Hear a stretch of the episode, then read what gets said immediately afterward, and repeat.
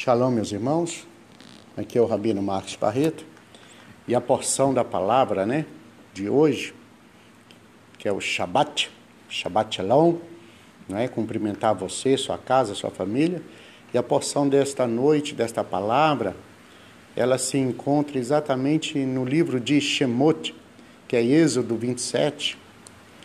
E a partir, né, já o finalzinho de Êxodo, verso 20, que diz assim: ordene ao povo de Israel que traga uma, que traga uh, a você azeite puro de azeitonas, prensadas para a luz, e mantenha a lâmpada continuamente queimando.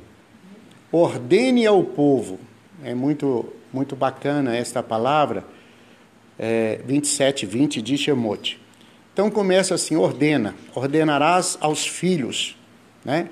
Povo aí, a palavra povo são os filhos, né? Os filhos de Israel. E é muito peculiar a palavra hoje, porque diz assim: ordene aos filhos, diga aos filhos, é, dá ordem aos filhos, né? Que, tra, que venha trazendo, né? Que possa trazer é, azeite puro é muito legal porque nós podemos extrair aqui um conhecimento fantástico que o Eterno ele direciona Moisés, né, Moshe, a, a, a, a dar uma palavra ao povo dizendo assim, ó, fala aos filhos, né? Não é qualquer povo, não é qualquer pessoa, são filhos. E a palavra usada é ordene. Ordenar quer dizer você não tem opção. Você não tem questionamento. Você não tem o que fazer.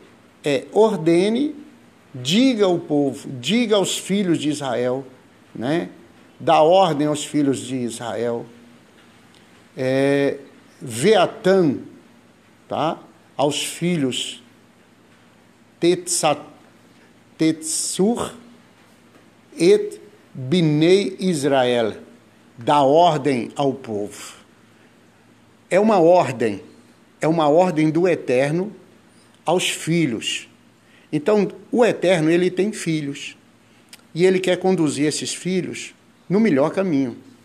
E o caminho que ele tem, porque todo caminho que o Eterno, que o Criador, que Deus te ordenar, que Deus te direcionar, vai ter um porquê e vai ter um para quê. Então o Eterno ele nunca diz alguma coisa a alguém somente por dizer. É porque ele está enxergando lá na frente. E tudo que você fizer em relação à obra, em relação às coisas que ele, o Eterno, está inserido, ele vai te recompensar por isso. Então a sua, a, o seu trabalho, a sua obra não é em vão. Tudo que você fizer, você receberá como pagamento do Eterno. Então você pode receber para você salvação, vida eterna, transformação de vida, isso na sua vida. Mas também você pode receber como pagamento na sua esposa, no seu esposo, transformação de vida, libertação, cura, restauração, alegria, sucesso, prosperidade. Você pode também receber na vida dos seus filhos, na vida dos seus netos. Então, de certa forma, ou de qualquer maneira, melhor dizendo, você nunca deixa de receber. O Eterno vai lhe pagar, ele vai lhe recompensar. O texto diz assim: ordene aos filhos de Israel.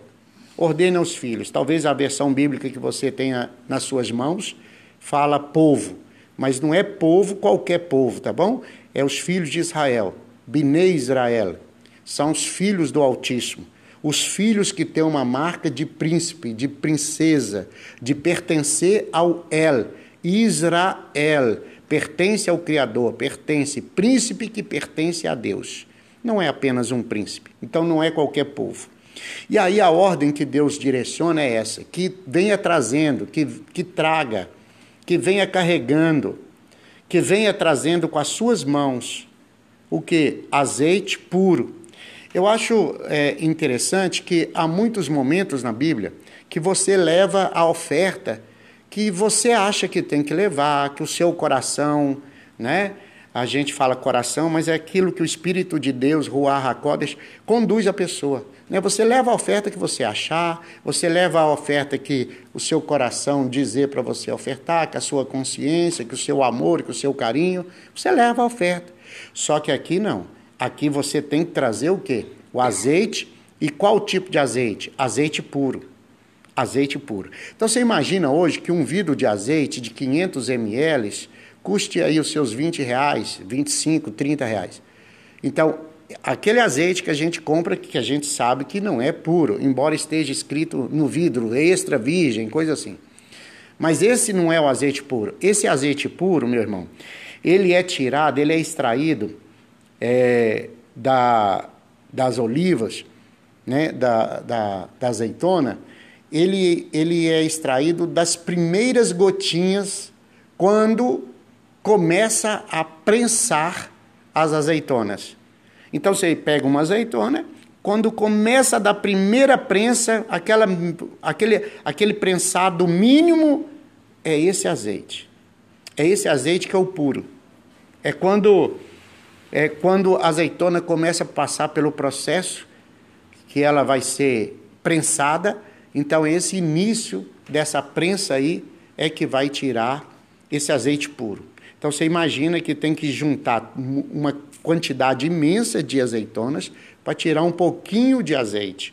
Por isso ele é puro, ele é caro, ele é valoroso, ele vale muito. Isso quer dizer o quê?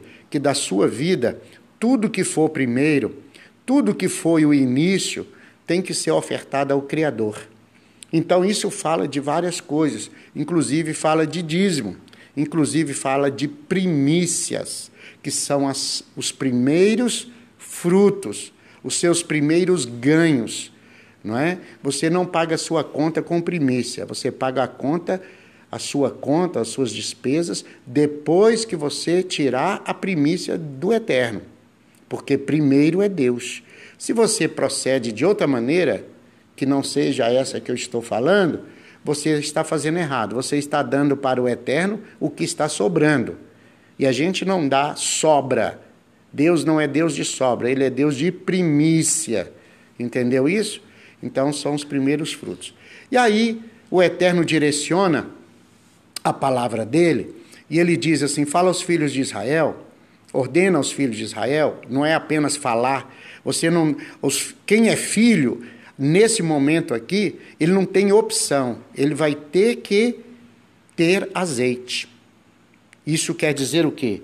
Isso quer dizer que você tem que ter ação do Espírito Santo em você, não é? O apóstolo Shaul, ele direciona também, né? Ele fala assim: "Não vos embriagueis com o vinho, mas enchei-vos". É uma ordem.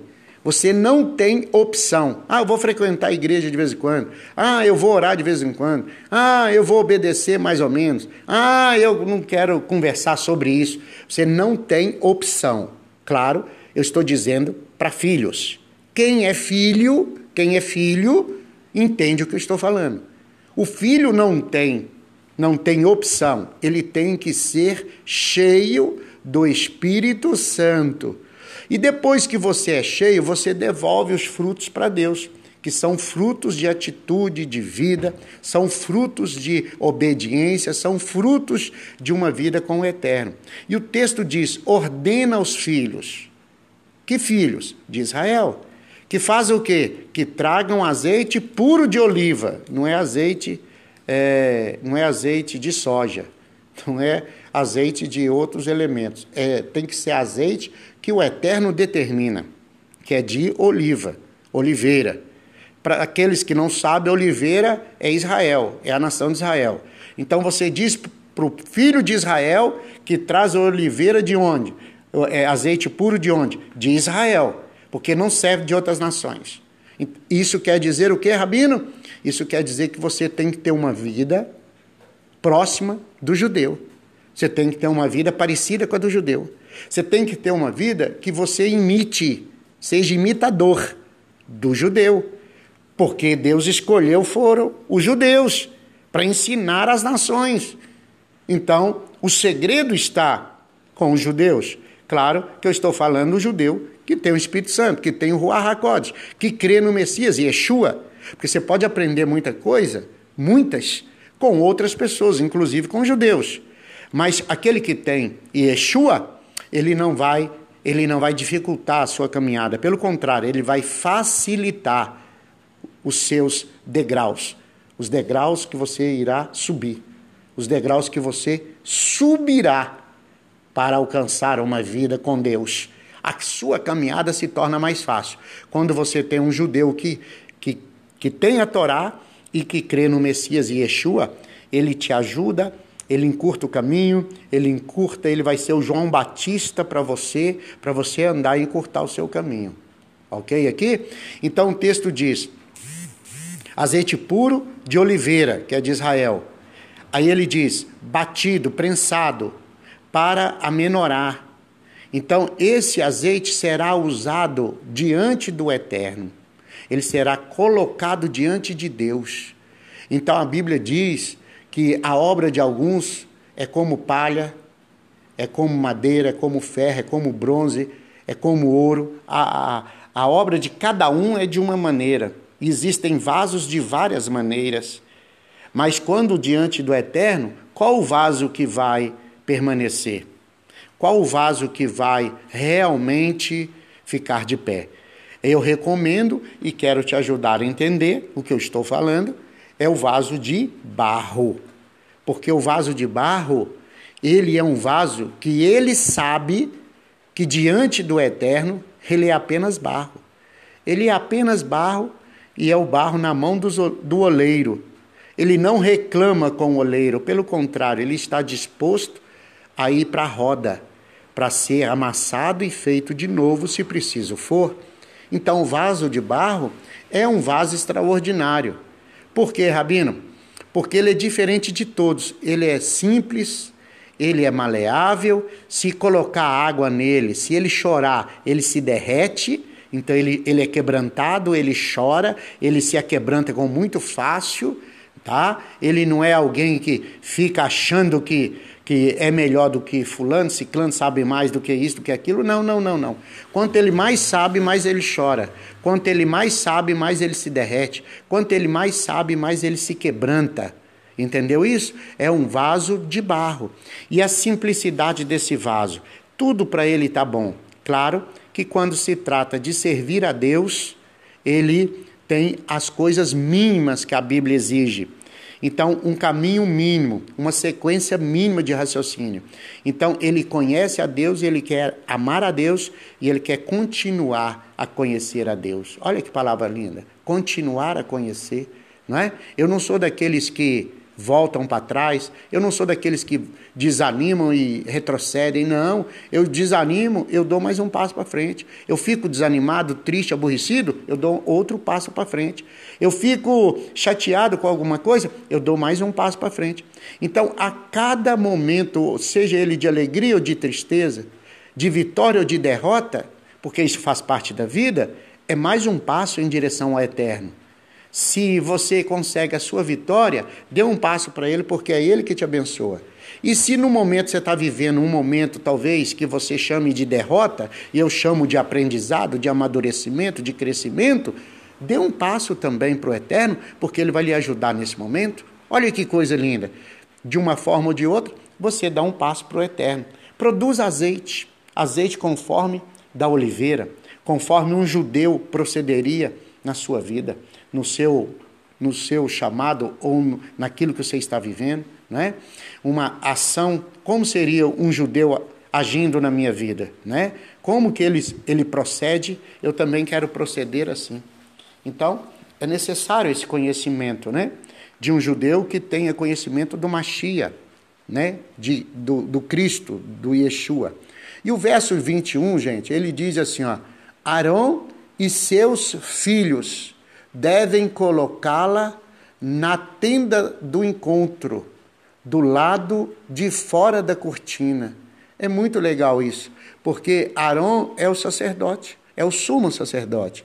Ele tem que colocar, ele tem que proceder, ele tem que fazer, né? Arão e seus filhos devem colocá-la.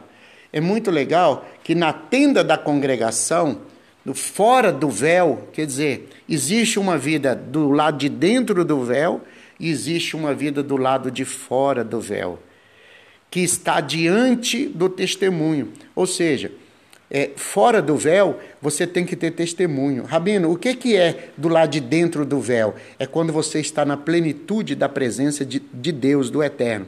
Então, estar dentro do véu, eu vou lhe esclarecer e profeticamente que eu quero que você receba essa palavra. Estar do lado do, de dentro do véu quer dizer quando você está reunido com os irmãos dentro da congregação. Você está dentro do véu. Você está diante da arca. Então quero que você entenda que a arca é o mestre, é o salvador, é Yeshua. Quando você se reúne dois ou três na presença dele, ou seja, na congregação, por isso que algumas pessoas, elas elas elas elas elas elas não conseguem, elas não permitem viver, estar, permanecer na congregação dos, com os irmãos, por N razões, cada um vai, vai dizer a sua razão própria, mas nenhuma razão, é, nenhuma razão vai justificar essa atitude de não pertencer, de não é, ficar junto, de não se envolver na congregação, nenhuma, nenhuma, vou falar de novo, nenhuma justificativa é plausível, tá? Nenhuma justificativa é forte o suficiente para tirar você da congregação? Nenhuma justificativa.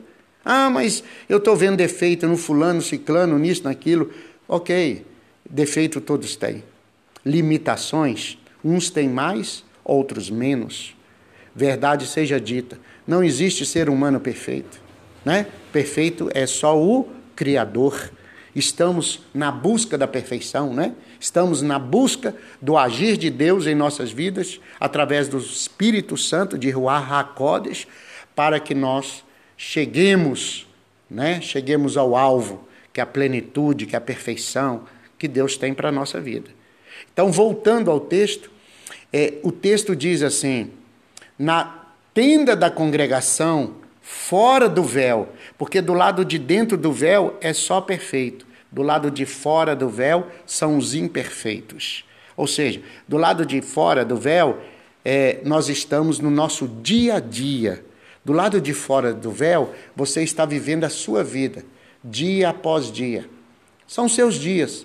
É quando você vai para o seu trabalho, quando você vai é, fazer as suas compras, quando você vai é, na, no, em uma festa, ou hoje não tem, mas teria escola, né? Quando vai, vai para os seus afazeres do dia a dia. Então, quando você vai para os seus afazeres, é do lado de fora do véu.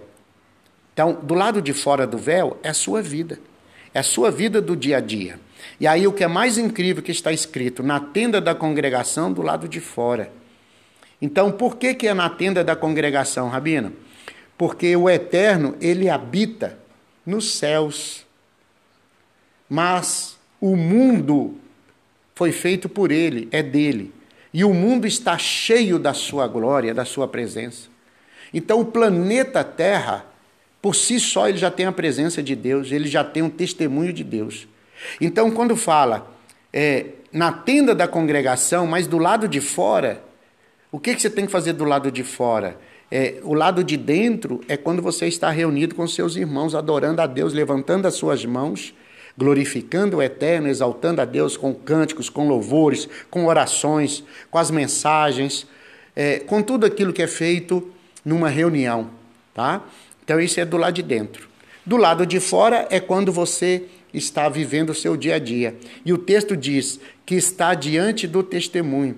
Então você deve carregar o testemunho de uma vida com Deus, que tá, está do lado de dentro, você tem que levar isso para o lado de fora. Você tem que carregar isso. Não dá para viver uma vida espiritual isoladamente e viver outras outras ah, outras outras outros lados, né?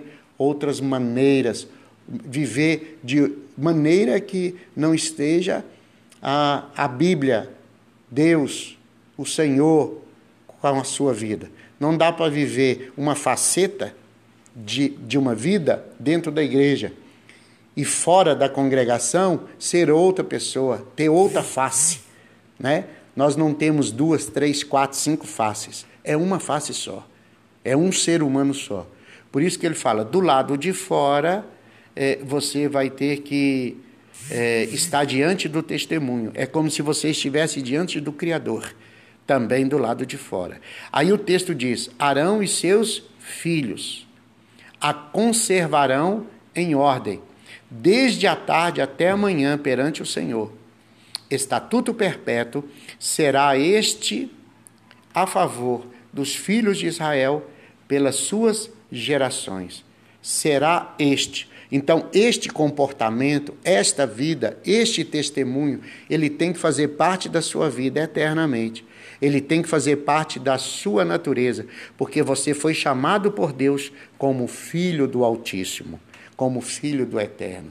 E aí no capítulo 28 fala assim: Faze também é, vir para junto de ti Arão e teu irmão e os seus filhos com ele, dentre os filhos de Israel, para me oficiarem como sacerdotes. Então o Eterno está sempre procurando sacerdotes. Sacerdotes são líderes, são pessoas que se colocaram numa posição de liderança. Talvez você não seja o líder da igreja, da congregação, o líder do louvor, o líder da oração. Talvez você não tenha essa titularidade, mas você tem, tem sim um chamado de Deus para ser líder, líder da sua igreja. É, talvez não seja esse o seu caso, mas líder do seu lar, da sua família, ser líder no meio dos seus amigos, ser líder no trabalho. Você sempre vai ter um chamado de líder, mesmo em situações você vai dizer, Rabino, eu não sou líder na igreja, eu não sou líder no trabalho, eu não tenho nada disso. Então eu vou dizer o que, que você vai ser líder, que é o mais, o mais forte de tudo. Você deve ser líder dos seus sentimentos, líder das situações que você vive no dia a dia, líder de situações ruins. Ou seja, eu estou dizendo que Deus lhe deu o poder, a unção, a graça, a bondade, para que você domine sobre os seus sentimentos, sobre as suas situações de vida, sobre aquilo que você vive, sobre aquilo que você passa, sobre aquilo que você pensa, sobre aquilo que você tem tem no seu coração, então Deus te coloca como líder. Líder, sempre você será um líder. E uma coisa que é muito legal e interessante aqui é que o Eterno vai mandar fazer vestes aqui. E esse capítulo 28, mas nos capítulos anteriores, também vai ter momentos e instrução de construção. A partir do verso de número 3, começa a falar de vestes, de roupa. E eu me eu, eu lendo o texto, eu falo assim, Deus, o que tem a ver as roupas, né? O que tem a ver as vestes, né? É, o que as vestes as vestes dizem de uma pessoa. E é muito interessante isso, que Deus vai dar um uniforme. A Bíblia não diz a palavra uniforme, a Torá não fala de uniforme, mas eu falo uniforme. Por quê? Porque quando eu vejo alguém de uniforme, eu sei o lugar que ela trabalha. Eu sei quem é aquela pessoa, mesmo não sabendo o nome dela, não conhecendo a família dela, de onde ela veio, para onde ela está indo, mas só de ver o uniforme, eu sei quem é aquela pessoa, eu tenho uma ideia de quem ela é. Então, quando eu vejo um uniforme, uma farda, eu sei que é um policial, eu sei que é alguém das Forças Armadas. Quando eu vejo é, alguém de jaleco branco, de todo vestido de branco, e, e existe um uniforme de um médico. Quando eu vejo alguém com uma, uma vestimenta de uma empresa, uniforme de uma empresa, costuma ter até no, no bolso, né, no uniforme, o nome da empresa. Então, eu quero que você entenda o seguinte: o uniforme diz muito quem é a pessoa. O uniforme fala de você. Agora, o que mais fala do uniforme, que eu acho, é, é, usando essa palavra para entender as vestes sacerdotais, as vestes da, das pessoas que servem a Deus, para que você entenda bem. Quando o Eterno dá as vestes, ele diz que tipo de vestimento o sacerdote tinha que usar, o sumo sacerdote tinha que usar, era diferente. Quando Deus dá o eterno, ele dá as vestimentas, ele fala que tipo de vestimenta esse sacerdote teria que vestir. É muito interessante, é porque assim, eu vou vestir é, um, um, uma vestimenta para servir o eterno, no caso aqui o sacerdote daqueles dias, né? E o sumo sacerdote. Para eu entrar na presença do eterno, eu não visto qualquer tipo de roupa. Agora, uma coisa fantástica é que você pode se perguntar: então, existe um tipo de roupa para me congregar, para me vestir, para me ir na congregação, na igreja ou coisa assim? Existe, claro que existe. Você não vai com qualquer tipo de roupa. Por exemplo, é, quando você coloca pijama, por exemplo, você está querendo dizer o quê? Que você vai dormir, que você vai descansar. Então existe um uniforme para dormir, existe um uniforme para descansar. Quando você coloca uma roupa, um uniforme de trabalho, é, você não vai dormir com esse uniforme, você vai trabalhar. Então a roupa diz muito o que você vai fazer. O, o que é mais incrível da vestimenta é que quando você coloca a roupa, o alguém, uma pessoa que está olhando para você, ela sabe qual é a sua intenção. Ela, você passa psicologicamente falando a intenção que você tem no seu coração, na sua mente. Então, quando você coloca uma vestimenta, você está dizendo: ei, estou querendo fazer isso, ei, estou querendo sair, estou querendo fazer assim, estou querendo trabalhar, estou querendo dormir. Então, para cada, cada situação da vida, é um tipo de vestimenta. E Deus mostra isso aqui. Ele mostra de uma maneira muito clara. Para cada tipo de pessoa, o sacerdote, o sumo sacerdote, o tipo de vestimenta, cada, cada conjunto de vestimenta, é, de, vesti, de vestes né, que seriam usados, tem uma função. Então, eu queria que você entendesse que a sua vestimenta hoje, falando para você, deve ser uma coisa saudável. A sua veste tem que ser saudável. Você não pode ter uma veste de qualquer maneira. Você não pode ter uma veste qualquer.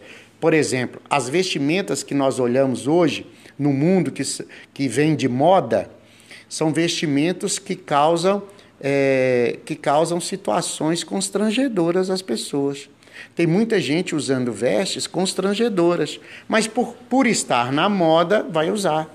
Eu não uso o que está na moda, eu uso o que eu sinto bem. Só que eu sinto bem, eu falando de mim, eu sinto bem com aquilo que não vai defraudar o outro, que não vai causar nada de sensual na vida do outro. Eu não vou usar uma vestimenta porque está na moda, eu vou usar uma coisa que me agrada, lembrando que dentro de mim tem o Espírito Santo tem Ruach HaKodesh. Então eu não uso uma veste que vai ferir o Espírito Santo. É uma veste que me agrada, eu acho bonita, mas o Espírito Santo não vai ficar satisfeito. Então eu não vou usar, eu vou procurar uma outra. Então isso é muito sério, porque para vestir, é do jeito que você vestir, é o jeito que você agrada ao Espírito de Deus, é do jeito que você quer levar a sua vida com Deus. O uniforme é muito importante. Então eu quero que você lembre o seguinte: Deus quer que você leve o azeite, porque você é filho. Você não vai levar qualquer coisa, você vai levar o azeite. Você vai levar aquilo que Deus diz para levar, não é aquilo que você acha que tem que levar. E outra coisa, as suas vestes têm que ser vestes saudáveis, tanto para você como para quem está perto de você. Né? É, eu vi uma, um, um, testemunho de alguém que levava, ia para a igreja, é, as irmãs, e ia com a calça de cos baixo. Quando elas sentavam no banco, que elas iam fazer qualquer movimento, a calça descia, abaixava e aparecia, aparecia parte da, da veste íntima, aparecia parte de. E aí aquilo era constrangedor, aquilo era ruim e causou um dano nas esposas, nas namoradas, e, e virou, virou uma coisa desagradável. Então a veste é, era para ser uma coisa boa, bonita e agradável e se tornou algo constrangedor, algo que entristecia outras pessoas. Então não é saudável. Então você deve olhar para a sua vida e ver se você está agradando a Deus, não só de palavras, mas de vida, de atitude, porque você está do lado de fora do véu. Lembre-se disso. Tem a parte do lado de dentro e a parte do lado de fora. Que o Eterno lhe ajude, que Deus lhe guarde, que Deus lhe abençoe. Um Shabbat Shalom, felicidade e sucesso. Eu sou o Rabino Marcos Barreto e abençoo a sua vida em nome de Yeshua. Tchau, tchau, shalom.